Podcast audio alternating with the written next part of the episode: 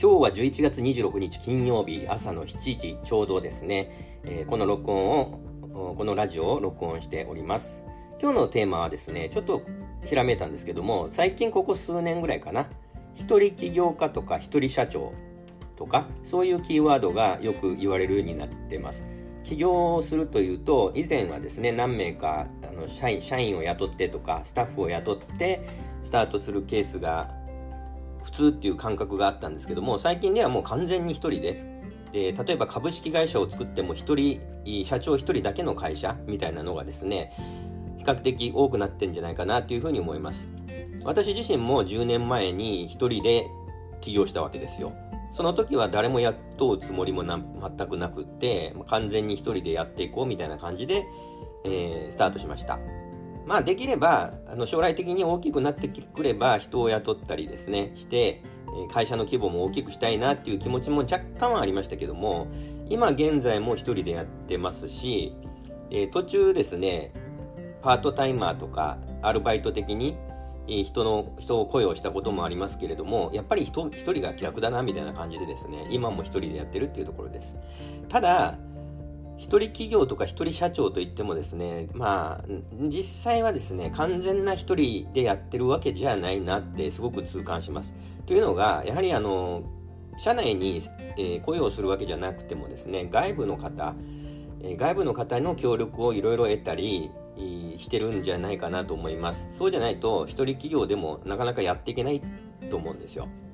まあ、分かりやすい例で言うとウェブサイトを作るとかっていうとやっぱりウェブサイトを制作する会社とかにお願いしたりですね。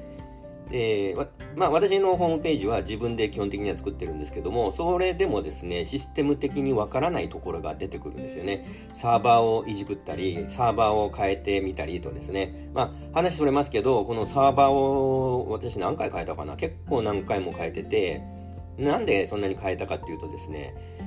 ウェブサイトワードプレスを使って作ってるんですけどね。そのワードプレスの表示速度がだいぶ違うんですよ。である人に言わせるといやワードプレスの表示速度とかそういうのってサーバーには関係ないんですよって言った方がいてあそうなんかなと思ってほってたんですほっといたんですけども、まあ、なんかねすごく遅いのが気にかかるようになってやっぱり自分のホームページを見ていただくお客さんの目線になった時にねあの URL を入れて「うん待てよ5秒ってあって下手すると下手すると10秒経っても表示されないとするとイライラしちゃってもうそこから離脱してしまうわけですよね。で自分で自分のホームページを見る見ててもですねイライラしてしまうっていう現象がありました。でワードプレスの中に入ってえページの更新とかねやろうと思ってもその更新をするシステムの表示速度すら遅いというのがあってですねこれサーバーがままずいんじゃないのと。いう気になったんですよで以前からお願いしてるそのウェブとかのですねに詳しいフリーランスの人にですね、来ていただいて、ちょっとサーバーなんか早いのないのって聞いたら、いや、実は最近こういうのが出ましたよということで教えていただいてですね、もうその日のうちにその方にサーバー変更をしていただいたわけですよ。で、サーバー変更って、あれってあのね、今やってすぐ完全に変更できるかっていうと、実はそうでもなくて、あの例えば今日やってもですね23日安定するまでにかかるっていう現象があるんですね。でやっぱり23日ぐらいもっとかな45日ぐらい少しこう不安定な感じで推移してたんですけどもその後は非常にですね滑らかっていうか表示速度もあの前と比べると爆速になったっていう感じですね。でページスピードインサイトっていうページの表示速度を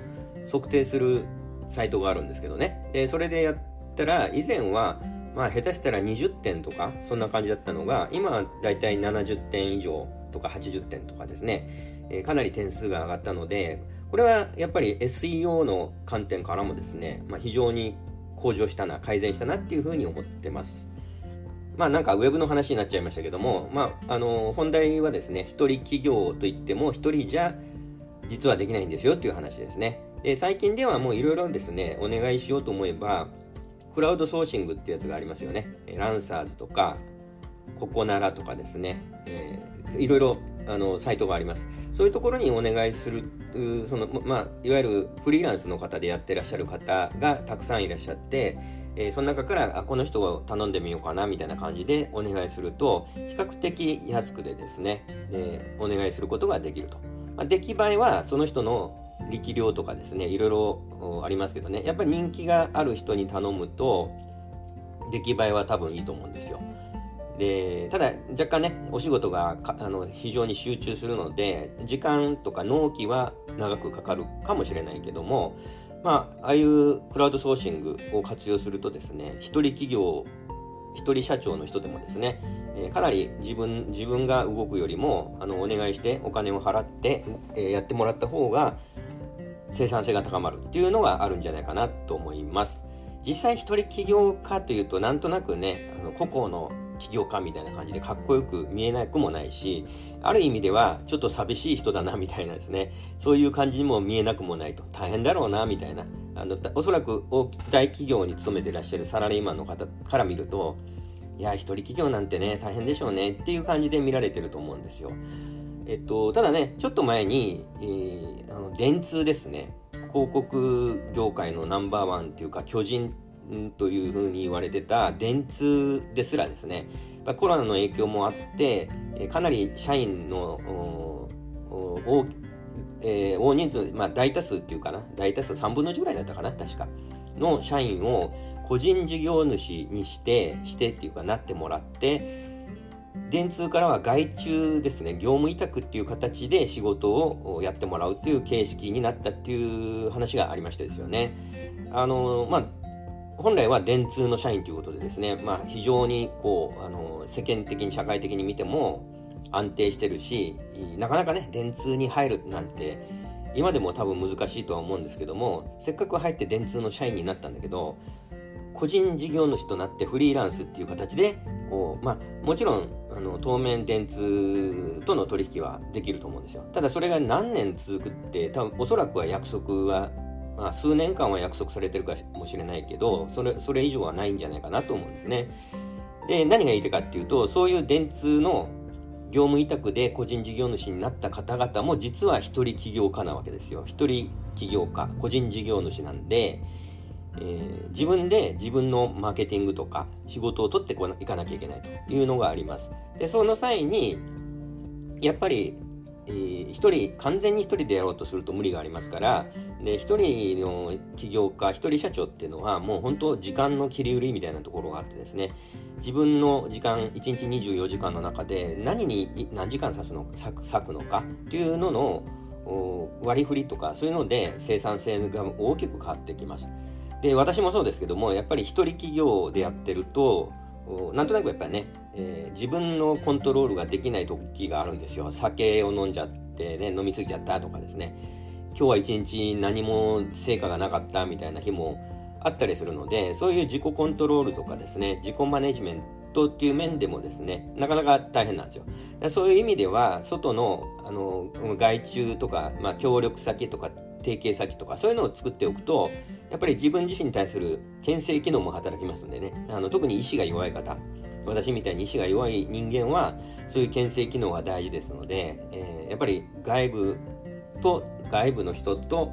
うん、仲良くするっていうのかな、まあ、ビジネス的にもお付き合いをするっていうのが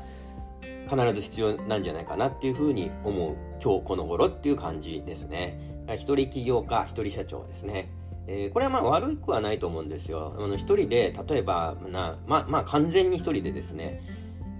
数十億ぐらいのビジネスをもし回せたらかなりなもんですよね。で、やっぱり人を雇う、雇用するっていうのは、なかなかある意味リスクになるわけですね。日本の場合は、正社員とかね、正社員じゃなくても、雇用してしまうとですねなかなかその人を辞めさせられないっていうのが実態なわけですよそうすると問題社員とかですねモンスター社員みたいのがいらっしゃるとですねこれはなかなかあの社長が頭を抱えなきゃいけない問題にも発展しかねないですね。ただもちろん人を雇わないとやっていけないビジネスっていうのは多々ありますからそのマネジメントをうまくやっていくというところは大きな課題かなと思います。え今日の話はですね一人起業家とか一人社長でも完全に一人ではできませんと。外部の人たちを巻き込んで、えー、協力を得ながらビジネスを発展していくといいですよっていう話でした。ではまた次回お楽しみに。さよなら。